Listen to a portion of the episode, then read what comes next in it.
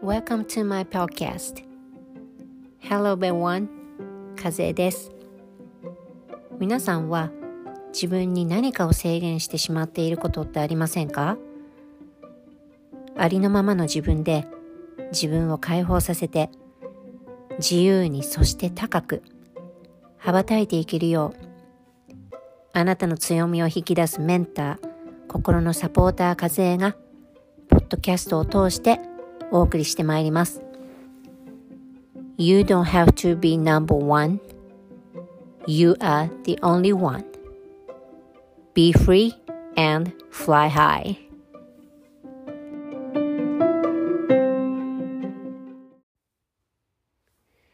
皆さん、こんにちは。風です。お元気ですかえー、っとですね。私は、普段はフロリダ在住として、えー、活動してるんですけれども、あのー、ね、今は日本に緊急帰国ということで来ています。もう日本ももう寒くなって、ねえ、もうほんとフロリダからこの日本に来てこの気温差にちょっとやられてる状態なんですけど、まあそんな中、ね、生きていると本当に 人生いろいろ島倉千代子だなって思うことたくさんあるんですけどね。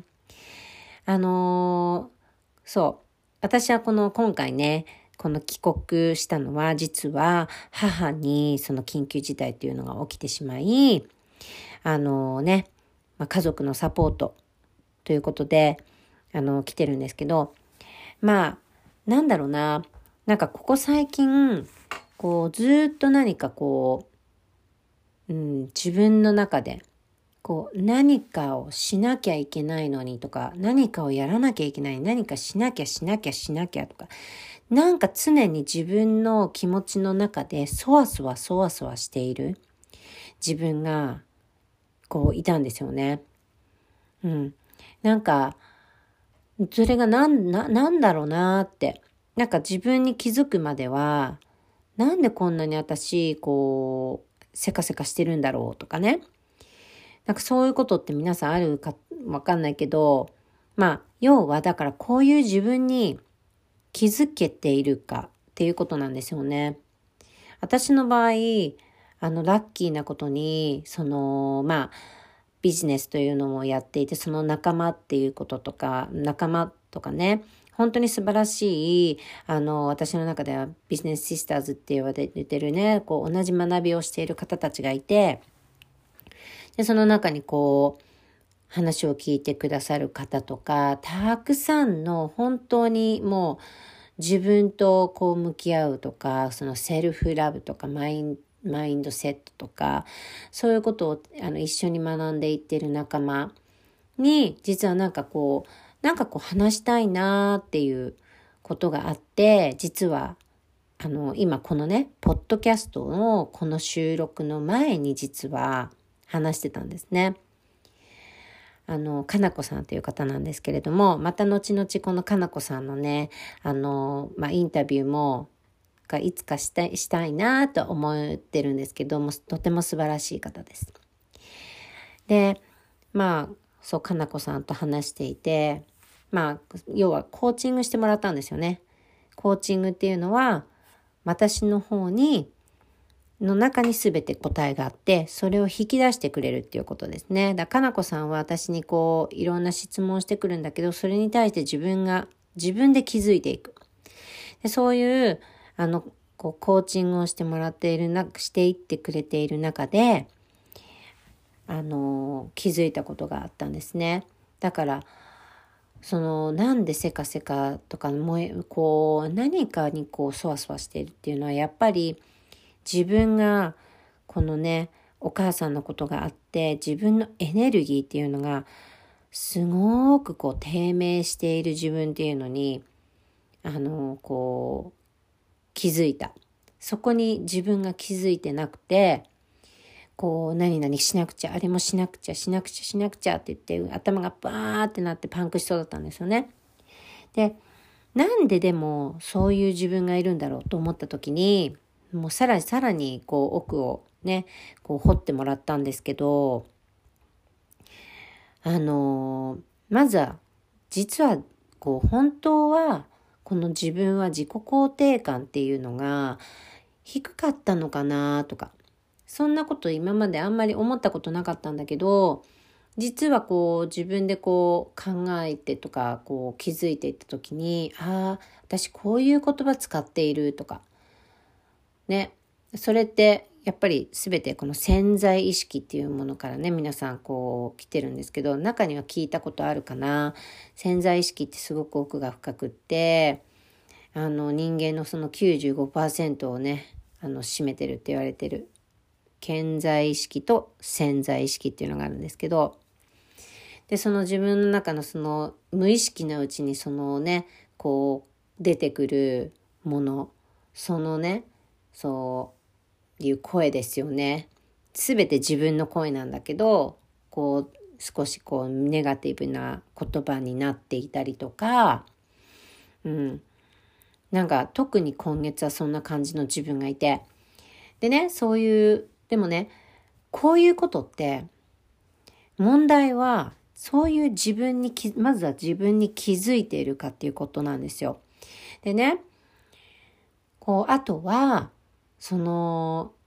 そのじゃあ気づいて、今自分が苦しいとか辛いとか、こう、本当は辛いのにそういう感情を出すことって恥ずかしいだとか、そんな自分はなんかこう、認めないとかね。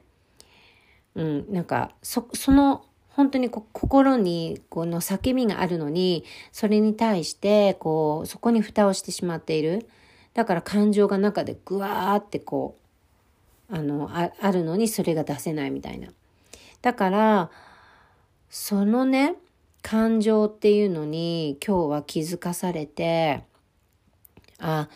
私、辛いんだな。私、今、本当に苦しいんだなっていうね、自分を認めることができたんですね。なんかこれなんか、いや、また和江さんもそんな暗い話って思うかもしれないんですけど、そういうことじゃなくって、要は、なんか、そういう自分を認めてあげていいんだよ、苦しいよね、そうだよねって、自分をこう、受け止めてあげるそれって本当になんかこうセルフラブで、こう、うん、大切なんだなって思わされたんですよね。それの、その感情に蓋をしてしまうと、自分の感情に気づかないまま無理をしてしまったりとか、そのなんで、なんで無理してるんだろうっていうことにも、さえも気づかなかったりとか、あの、無理する、無理しないととか、なんか頑張らないと何々とか、頑張んなくちゃいけないんだとか。でもちろんね、私の場合は、母親で子供が二人いるから、母親として、その強くいいいなきゃいけない部分ももちろんあるんですけど、ね、あの、それだけじゃないですよね。やっぱその母親の前にあるのは自分自身で、その自分自身のその気持ちを見て、認めることとかをしてあげなかったら、この感情はきっとどこに行ってしまうんだろう。ずっとこの感情を蓋をしたままなのか、またこういう辛いこととか苦しいって感じることにも、こう、気づかないふりなのか気づかない自分なのかっていうふうになって、それがこう、ね、この潜在意識のなんかその声となって外に出てきてそれがネガティブになってもうとにかく魔のサイクルに自分が行ってしまうっていうなんかそういう方たくさんもしかしたらいるんじゃないかなと思ったんですよね。今の自分はこう今の自分のその気持ちにうんこう意識を向けてあげるっていうのかな。そう。だから今日はなんかうん、私はそういう、こういうね、そのかなこさんにコーチングしてもらって、こう、すっきりした部分があったんですね。あ、いいんだ、こういう感情を出してあげて、ってすごく楽になったし、なんかこういうことを意識して、やっぱりこう、セルフラブっていうのをね、こう、意識していくと、すごく生きやすくなるのかなって思います。なんか自分ではもっともっとなんか分かってたつもりがなんかこの自己肯定感とかもなんかねそんな低か低い自分っていないって思ってた自分がやっぱりこうそういうのって出てきてしまうんですよね。特に今月はなんかそういうこう自分のそのエネルギーっていうのがこう下の方にあるんだなって認めてあげれたし、うん。だけど、私がね、このインスタグラムとかで発信しているものには偽りはないんですよね。あの、私多分すごくお話とかおしゃべりが好きなので、話すことがすごく好きで、こうやって言語化にしていくこと、自分の感情とか言語化にしていくことがとても好きだから、なんかこういうポッドキャストもだから始めたんだなと思うし、あとはそのインスタグラムもリールズをやってる時っていう自分がとっても楽しい時間なんですよ。あとはなんかこうインスタライブでこのあのフォロワーさんの方とつながったりする時間っていうのがなんか自分でその自分をヒーリングしてるじこう時間なのかなとかだからもっとそういうことに意識を持ってこうう、ん、私今すごく楽しいことしてるよね、ワクワクしてるね、とか、なんかそういう意識を持って、これからもなんかやっていけたらなって思いました。だから、なんかこう、私と同じ、あ、なんかわかるそれ。とかね、なんか苦しいと思ってても苦しいってなんか素直に認められないとか、なんかそれすらにも気づかないとか、なんかそういう自分ってすごく自分で自分をこう生きづらくしちゃってるって思うんですよね。うん。なので、なんかね、このお話を聞いて、なんか共感してもらえる方がいたら、少しその方の何、助けになれたらいいなと思って、今日はその自分の気持ちを言語化して話させていただきました。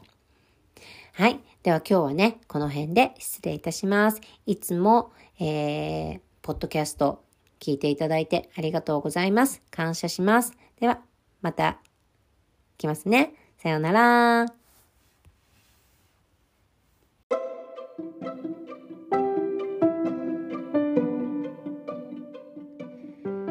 Thank you so much for listening to my podcast. 今日もポッドキャスト Be Free and Fly High を聞いていただきありがとうございます。このお話がいいなと思ったら SNS でお友達にもシェアしてください。Spotify から Instagram や Twitter でシェアができたり Apple Podcast ではこの番組の感想をコメントすることもできます私の Instagram はアットカズエアンダーバーウェルズアンダーバーファロンです皆さんのフォローや DM 投稿へのコメントぜひぜひお待ちしています。また来週お会いしましょう。See you next time. Bye bye.